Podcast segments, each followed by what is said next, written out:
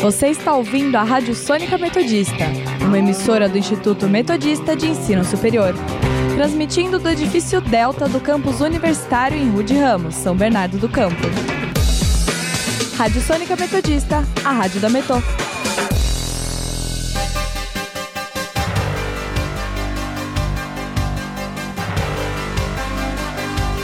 Começa agora o Jornal da Metodista, uma produção do núcleo de rádio da redação multimídia da Universidade Metodista de São Paulo.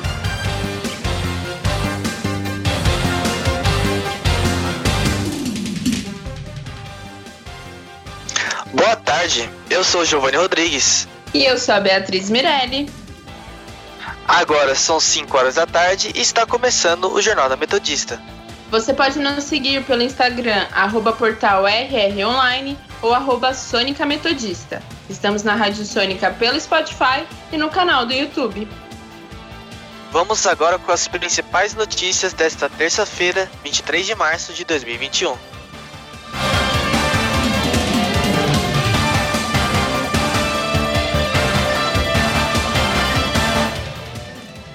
Província da Itália autoriza suspensão de funcionários que negarem tomar vacina contra o coronavírus.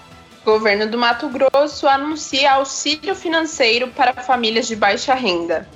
Justiça do Distrito Federal nega pedido de suspensão das aulas presenciais. Números da Covid-19 no Brasil. E no nosso quadro Giro pela BC, os principais destaques dos jornais da região. Saúde.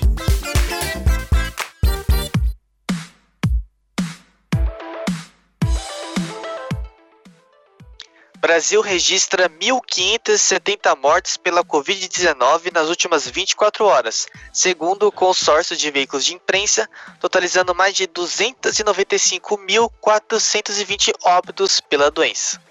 No último levantamento, mais de 55.170 pessoas foram diagnosticadas com o novo coronavírus. E agora o país acumula mais de 12 milhões e 47 mil infectados desde março de 2020. O estado de São Paulo contabiliza mais de 67.600 casos fatais e mais de 2, mil, 2 milhões e 300 mil contaminações. O ABC registrou 17 infectados nas últimas 24 horas, totalizando quase 154.300 contaminados pela Covid-19. Em relação aos óbitos, também foram 17 mortes apenas no último levantamento diário. A região do ABC já obteve 5.600 casos fatais por conta do novo coronavírus, segundo as prefeituras e a Secretaria de Saúde do Estado.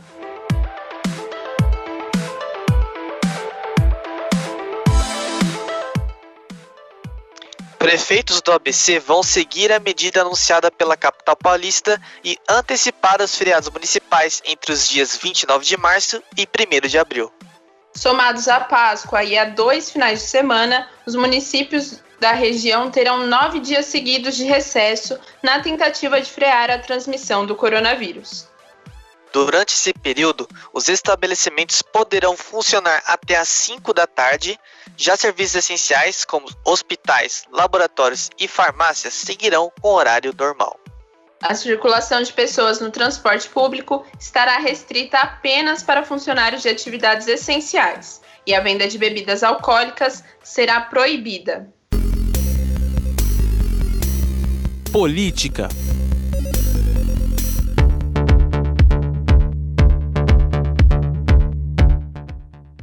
Presidente Jair Bolsonaro concede hoje posse ao médico Marcelo Queiroga como novo ministro da Saúde.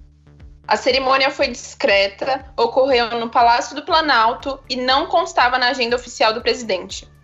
No início da tarde, a edição extra do Diário Oficial da União publicou o decreto com a nomeação de Queiroga e a exoneração do antecessor Eduardo Pazuello. Queiroga substitui Pazuello no pior momento da pandemia da Covid-19, com recortes sucessivos de mortes e contaminações.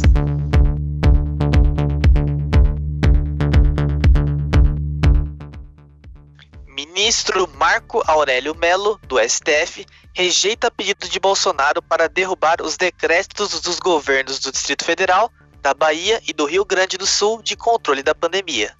A decisão de hoje manteve os decretos que estabeleceram toque de recolher e limitação para atividades consideradas não essenciais. A ação de Bolsonaro foi apresentada na última sexta-feira e ele argumentou que as inici iniciativas tomadas pelos estados são inconstitucionais. Segundo o presidente, essas medidas só poderiam ser adotadas com base em lei elaborada por legislativos locais e não por decretos de governadores. Em decisão, Marco Aurélio considerou que não cabe a Bolsonaro acionar diretamente o STF, já que ele assinou sozinho a ação, sem representante da Advocacia Geral da União. O ministro frisou que o governo federal, estados e municípios têm competência para adotar medidas para o enfrentamento da pandemia. Marco Aurélio também reforçou que, em meio à democracia, é imprópria uma visão totalitária. Economia.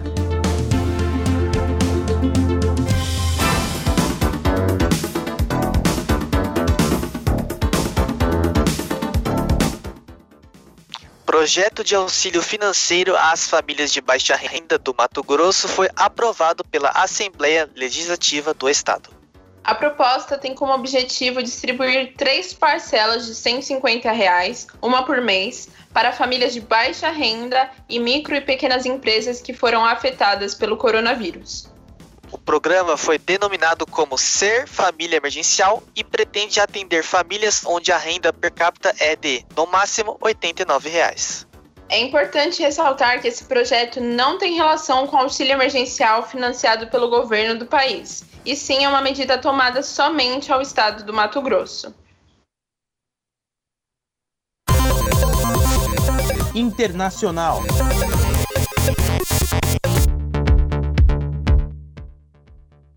Tribunal da Província de Belluno, na Itália, autoriza a suspensão de trabalhadores que recusarem tomar a vacina contra o coronavírus. A juíza Ana Trávia, que anteriormente viabilizou um recurso que suspendeu 10 funcionários locais, foi a responsável por aprovar esse projeto. Os trabalhadores suspendidos trabalhavam em uma casa de repouso e se recusaram a tomar a vacina em fevereiro deste ano. Em apoio à decisão da juíza, médicos italianos classificaram os cuidadores e enfermeiros como, abre aspas, inaptos ao serviço, fecha aspas. Educação.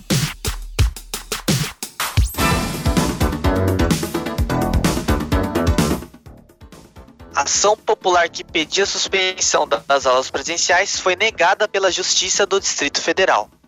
As aulas presenciais de escolas privadas já haviam retornado no dia 5 de março, e o responsável pela decisão foi o governador do estado, Ibanez Rocha. O pedido de suspensão foi feito por um cidadão do Distrito Federal alegando que o governo deveria apresentar estudos sobre os riscos de contaminação do novo coronavírus. De acordo com o magistrado, as escolas ainda devem seguir os protocolos sanitários, sanitários e disponibilizar álcool em gel para os alunos. Entrevista do dia.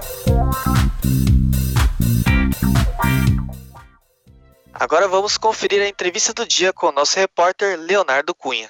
Olá pessoal sintonizado na Sônica. Já estamos no final de março de 2021, mas parece que 2020 ainda não acabou. Depois do país registrar recordes e mais recordes de mortes diárias e recordes de infecção, o país volta a se isolar. Com todo esse cenário e o novo fechamento do estado de São Paulo, o isolamento social volta a se tornar mais uma vez algo muito presente na vida das pessoas. Para falar um pouco sobre esse novo isolamento e como ele pode afetar a saúde mental das pessoas, eu, Leonardo Cunha, conversei com o psicólogo Guilherme Aguiar. Olá, Guilherme, agradeço a disponibilidade em conceder essa entrevista. Oi, Leonardo. Eu que agradeço a oportunidade de estar falando aqui sobre saúde mental para a população. O ano de 2020 foi atípico e muito difícil para todos, principalmente pelo isolamento social, visto que boa parte da população não tem a chance de se isolar e grande parte não estava acostumada a ficar em casa. Com esse novo fechamento e o isolamento voltando,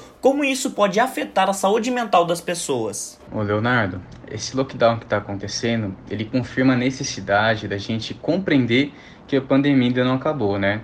Muitas pessoas elas se acostumaram a afrouxar as próprias medidas de segurança, se permitirem mais também. Isso acabou criando uma noção de afrouxamento, de maior liberdade. Só que com esses casos em alta, isolamento social obrigatório voltando, né, está fazendo aquele mesmo efeito na saúde mental do início da pandemia. Questão do medo de pegar a doença, de perder um ente querido, da ansiedade de ficar em casa, de não conseguir acompanhar as aulas virtuais também, né? E isso tudo precisa de atenção, pois a saúde mental equilibrada ela nos ajuda a passar mais facilmente por esse período de novo. Os idosos foram dos que mais sofreram com o isolamento, não podendo ver filhos, netos, amigos e fazer passeios. Como fica a saúde mental dos idosos com esse novo isolamento e o que podemos fazer para ajudar eles a não ficarem pensativos ou tristes com toda essa situação? Essa questão dos idosos tem um tratamento um pouco diferente. Porque, assim, diferentemente das pessoas mais jovens, os idosos têm uma dificuldade de lidar com a tecnologia um pouco maior. Então, às vezes, até pedir uma comida por aplicativo, pagar uma conta, eles não conseguem fazer isso online. Precisam fazer presencialmente, ir ao mercado, ir a um banco, uma lotérica. Então, é muito necessário que para essas pequenas tarefas tenha alguém que auxilie esse idoso. Também na questão do entretenimento, para ele fica mais difícil, né? Os jovens têm essa ligação com a internet muito forte, então eles conseguem ficar bastante tempo em casa. Já o idoso não, ele já tem uma maior dificuldade de se entreter através da, das redes sociais, da internet. Mas tudo é uma questão de adaptação. Tem que ter alguém ali acompanhando ele para que ele se adapte a esse período e passe tão bem quanto os jovens. No ano passado, vimos o número de casos de ansiedade, depressão e suicídio aumentarem. Com esse novo isolamento, quais cuidados devemos tomar com amigos e familiares que possuem algum tipo de transtorno? As medidas que nós podemos tomar a respeito das pessoas que estão com a gente, fazendo isolamento com a gente, é sempre estar atento a esses sintomas de ansiedade, depressão, é, irritabilidade, né? Porque com a convivência mais próxima também geram mais conflitos. Estar sempre procurando ajuda, pedir ajuda é fundamental. Houve uma piora significativa na qualidade de vida dos mais jovens. Diversos jovens relatam um aumento de ansiedade, irritabilidade e outras mudanças de humor. Os jovens passam mais tempo nas telas, se exercitam menos, comem mais e sofrem com ansiedade. Mesmo assim, uma parte dos jovens permanecem saindo para encontros e festinhas. O que explica esse não temor com a Covid? O fato de serem novos e a ideia de que nada os afetará influencia? Essa pergunta do temor, do não temor com a Covid, ela é muito interessante, né? O jovem, ele tem aquela sensação de invulnerabilidade, ou seja, ah, nada acontece comigo, ou então só estão acontecendo os casos mais graves com pessoas idosas, com pessoas com comorbidades, mas a gente não está realmente vendo somente isso, né? Então essa invulnerabilidade que o jovem sente está muito relacionado, né, com a idade. A idade do jovem que acha que não vai viver a juventude dele, porque essa pandemia realmente barrou assim a entrada de muitos jovens na universidade, a continuidade desses jovens na universidade, então eles sentem aquela ansiedade de, poxa, tá acontecendo um evento global, não estou aproveitando a minha juventude, né? As pessoas tiveram a juventude delas, não estou aproveitando a minha. Vou dar um jeito de dar uma furadinha nisso. Só que aí acontece o erro, né? Muitas pessoas acabam furando a quarentena, acabam se expondo demais ao vírus e também temos temos algumas fatalidades nesse sentido. Muito importante nesse momento, então, o jovem saber que é só um período que estamos passando e que ele vai acabar. E que ele vai viver a juventude dele depois que passar tudo isso, sabe? É, a juventude hoje em dia tem muita pressa. A juventude hoje em dia quer as coisas muito prontas na hora, quer ser bem sucedida na hora, quer se divertir o tempo inteiro, sabe? Então, essa dificuldade é da idade, mas também é do contexto social que a gente vive hoje em dia. Obrigado, Guilherme, pela disponibilidade em conceder essa entrevista. Esse foi o psicólogo Guilherme Aguiar falando sobre o novo isolamento e as consequências na saúde mental das pessoas. Eu sou Leonardo Cunha e até a próxima. São 5 horas e 14 minutos e vamos agora conferir o nosso giro pelo ABC.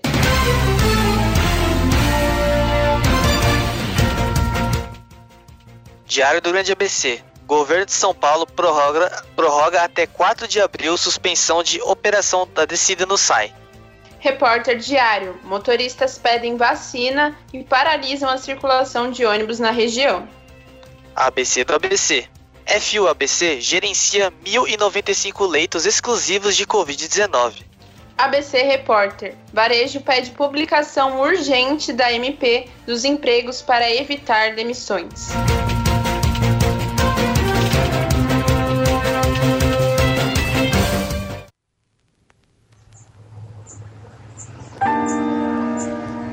Estou curado da Covid. Eu me curei da Covid. Graças a Deus me recuperei. Me recuperei. Totalmente recuperado. Eu tô curada. O Jornal da Metodista está apresentando uma série de depoimentos de pessoas que se curaram da Covid-19. Hoje você vai conhecer a história do nosso técnico, o Léo Engelman. Oi, eu sou o Leonardo. Eu sou Léo Engelman. Você está acostumado a, a, a me ouvir aqui na Rádio Sônica Metodista e o pessoal falar também de mim. Eu faço a mesa de som e eu também testei positivo para Covid em janeiro de 2021. Eu estava de férias é, e eu tive todos os sintomas é, normais da Covid, só que eu não precisei ser internado. Eu parei na fraqueza do corpo, mas dali para frente eu comecei, graças a Deus, a melhorar e hoje eu estou curado. Eu faço as coisas normalmente.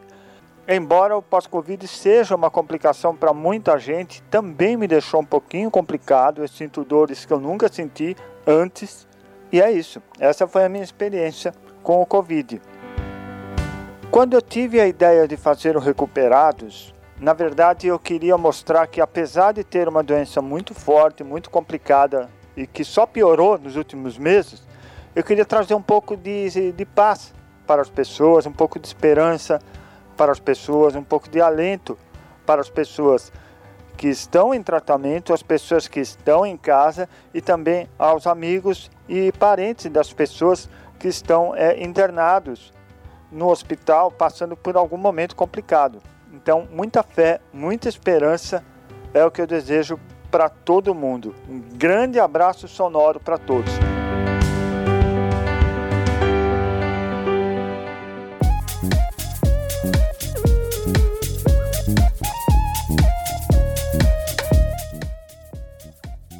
E termina aqui mais uma edição do Jornal da Metodista.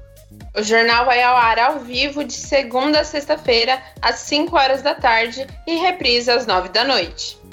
E você, caro ouvinte, pode continuar nos acompanhando pelo Instagram, arroba portal rronline ou arroba Sônica Metodista. Não esqueça que a Rádio Sônica está na podosfera. Além do Mixcloud, você pode nos ouvir no Spotify, Deezer, Google Podcast, Pocket Radio Public, iTunes, Overcast, Castro e também no canal da Rádio Sônica no YouTube. Para mais informações, acesse o nosso portal através do endereço www.metodista.br/rronline.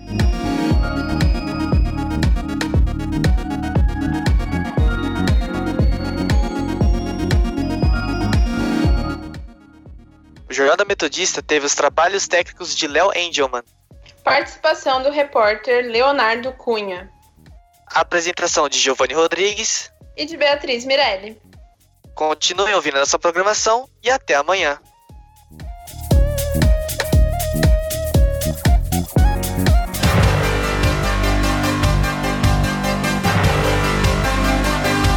Fica Você por aqui está ouvindo o Jornal da Metodista. Uma produção do núcleo de rádio da redação multimídia da Universidade Metodista de São Paulo.